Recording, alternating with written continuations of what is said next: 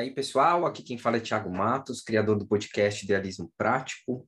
Hoje é dia 8 de abril de 2022. E no episódio de hoje eu vou comentar um pouco sobre minha percep minhas percepções a respeito da segunda audiência pública realizada pela INS para discussão de algumas tecnologias que estão em processo de atualização ali, é, de avaliação para inclusão, eventualmente, no rol de procedimentos de cobertura obrigatória. É, na primeira audiência pública, eu até fiz um podcast sobre isso, eu fiquei um pouco decepcionado com, com a falta de participação social. É, praticamente teve uma tecnologia que acho que ninguém participou, e diferentemente do que aconteceu na primeira reunião, nessa houve uma participação bastante intensa. É, chega, acho que a, a, primeira, né? Tá todo mundo também tentando entender para que, que serve, como é que é o formato, todo mundo um pouco tateando ali, às vezes com receio de de não se adequar a um padrão esperado para a audiência pública. Então, acho que isso contribuiu muito para que na primeira a gente não tivesse tanta adesão. Nessa segunda, quando, como o pessoal também já sabia como é que era o formato, acho que todos ficaram também muito mais à vontade e puderam se preparar já sabendo mais ou menos qual era a dinâmica. Então, acredito que isso é, também tem uma relação aí com, com a participação maior nesse, nesse segundo episódio da, da audiência pública. É, foram, foram discutidas aí duas, três tecnologias, e o que me chamou bastante atenção, acho principalmente na primeira, na primeira tecnologia que foi avaliada, é que houve uma houve uma todo pra, praticamente assim grande parte do tempo ali foi preenchido né? O tempo de participação foi preenchido. Houve a participação de várias pessoas. É, o perfil dessas pessoas acho que ele se concentra ali entre associações de pacientes é, teve a apresentação de uma empresa social ali, com uma proposta de, de trazer uma, uma visão aí também de engajar a sociedade, né, na participação social, de médicos, de sociedade médica e também de ativistas, pessoas, cidadãos ali, né, ativistas no sentido de que estão ali participando enquanto cidadão de um processo de tomada de decisão, que eu achei bem bacana. É, eu senti, eu já tinha falado isso na primeira audiência pública, mas assim, claro que essa já me deixou muito mais satisfeito, gostei bastante do, do formato de participação, gostei bastante do, da, das opiniões ali, da, da das abordagens, é, mas eu, eu ainda acho que, que falta, é preciso que todos os players realmente sejam ouvidos nesse cenário, né? Claro que tem a audiência, a consulta pública, mas a audiência pública é um espaço diferente, você está escutando, você está vendo a pessoa, ela está falando ali mais organicamente. Consulta pública às vezes é muito frio, você não tem essa percepção, né? Essa, essa, forma de perceber aquela contribuição. Acho que são dois canais diferentes que têm cada um a sua vantagem e sua desvantagem. E a audiência pública tem que ser bem aproveitada nesse sentido. Então, o que, que eu senti falta? Eu senti falta, por exemplo, de operadoras, mas a, a parte da ponta das operadoras. De repente, a, a, alguém da parte de, de atendimento a, a clientes, a diretoria técnica, é, de operadoras, eventual diretor médico, especialmente quando operadoras verticalizadas. Sente falta também de clínicas e hospitais, posicionamentos institucionais de clínicas e hospitais. Né? Acho que é válido, são eles que muitas vezes ali são os ordenadores ou organizadores, tem também seus protocolos, cada vez mais clínicas e, e hospitais, principalmente não só dos verticalizados, né? não só das operadoras verticalizadas que são que, que, que ali controlam o, o, prestador, que tenha esse controle sobre a prestação, pode controlar todo o protocolo institucional da operadora em si, mas também clínicas que têm também negociado, clínicas, grandes grupos que têm também negociado é, protocolos próprios, dependendo até da, da, da, operadora, o que é uma prática assim que a gente também vai precisar discutir muito para evitar que incentivos possam se tornar incentivos perversos e isso afete a qualidade do atendimento. Mas, enfim, eu senti falta é, dessas áreas. E eu sei que é menos convencional, mas também acho que é um canal aqui até para o próprio governo se posicionar, outras áreas do governo, CEMED, é, tudo bem que eles fazem parte ali da CoSaúde, né? Muitos deles ali, de alguma forma, estão mas eu acho que vale, tem algumas, alguma, alguns órgãos que não fazem parte ali que poderiam se manifestar também nessas. Isso mostraria que eles estão atentos a, aos desdobramentos ou, ou a caminhos que, enfim, perpassam ali a sua área de atuação e mostrariam, na minha opinião, também um, um maior engajamento de um ecossistema, enquanto ecossistema. É, então, acho que poderia ser ainda mais produtiva se houvesse a participação dessas outras áreas, mas área da a, o pessoal que está na ponta. Eu não estou falando de, de, instituições representativas, porque isso já acontece no, na CoSaúde.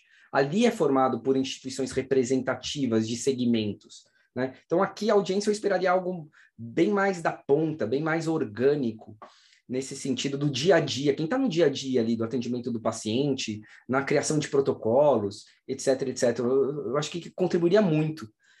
Claro que essas pessoas podem participar das consultas públicas, mas também, pelo que eu tenho visto, não estão participando. Mas a audiência eu acho que pode ser um canal interessante para elas se posicionarem.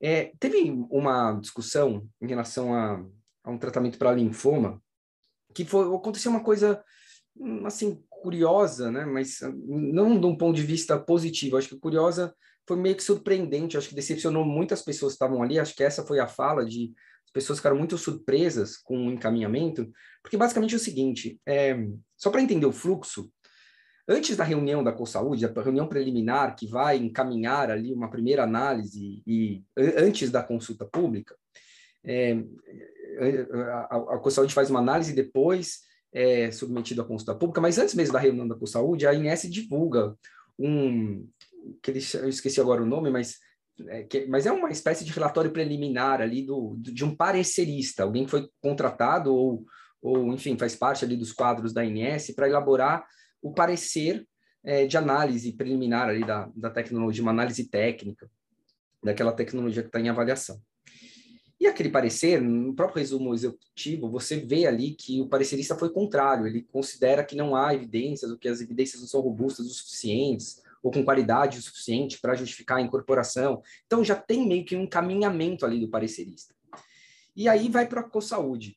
E na reunião da CoSaúde, é, a ideia é que se parta dessa, desse parecer do desse parecer técnico, né? Que a discussão parta aí desse, desse parecer. Mas foi curioso, porque na reunião da, da CoSaúde, diferentemente do, do, do que foi encaminhado pelo parecerista, houve uma unanimidade na, na recomendação de incorporação da tecnologia.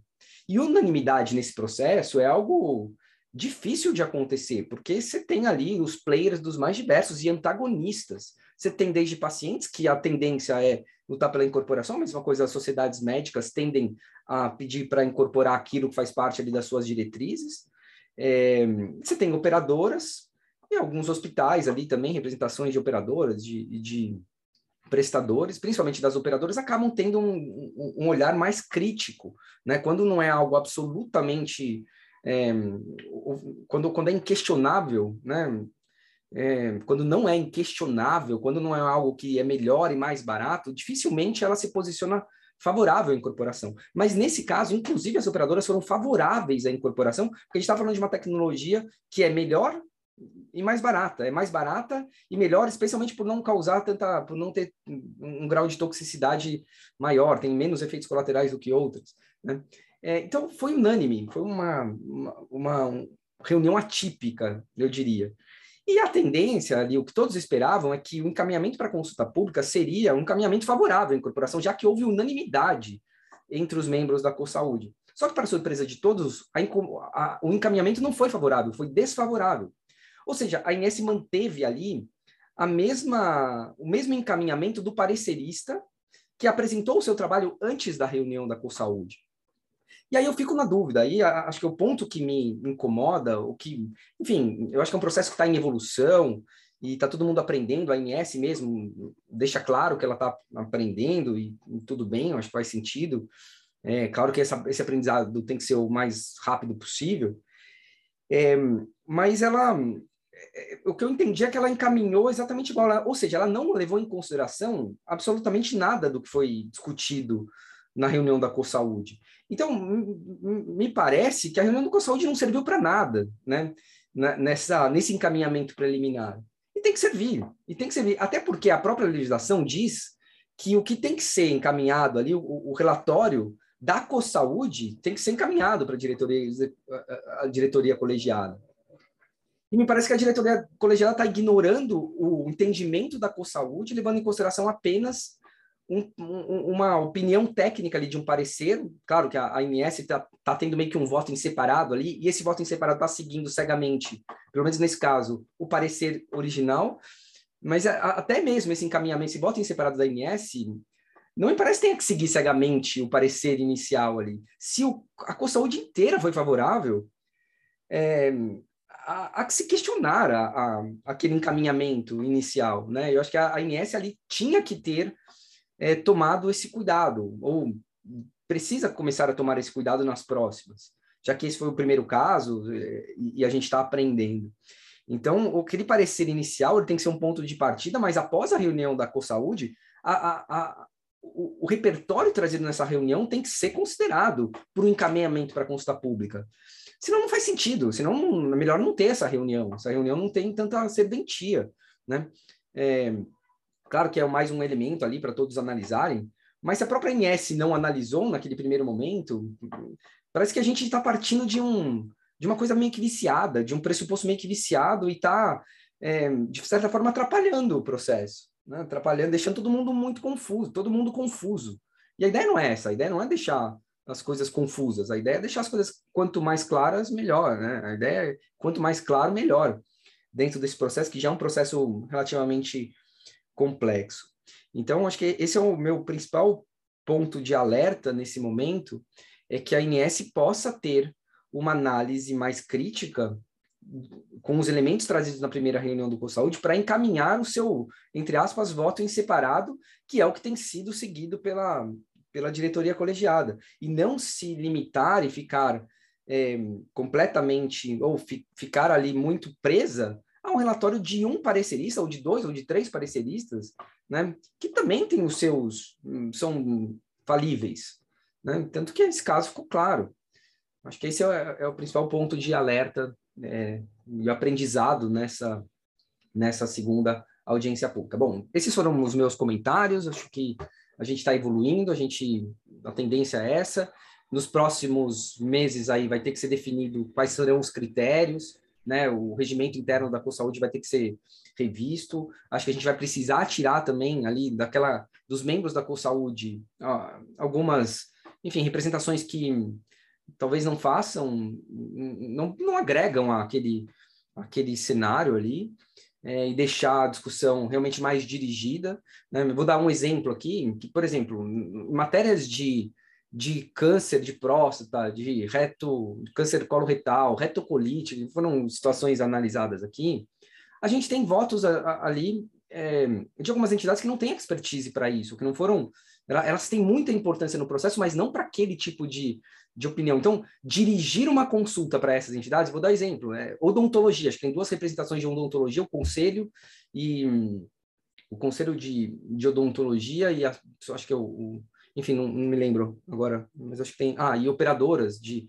odontologia, é, o que elas entendem, né, ou, ou que relevância tem para eu consultá-la, uma consulta dirigida, que é assim que estão chamando as reuniões da CoSaúde, como uma consulta dirigida, o que, que, que, eles podem me agregar para câncer coloretal ou para retocolite ou para câncer de próstata? É, talvez um câncer oral, né, que eu também estou dando exemplos sem ter muita base técnica para avaliar, mas talvez em algumas situações, ok, eles têm, devem, deve ser dirigida uma consulta a eles, mas para outras não.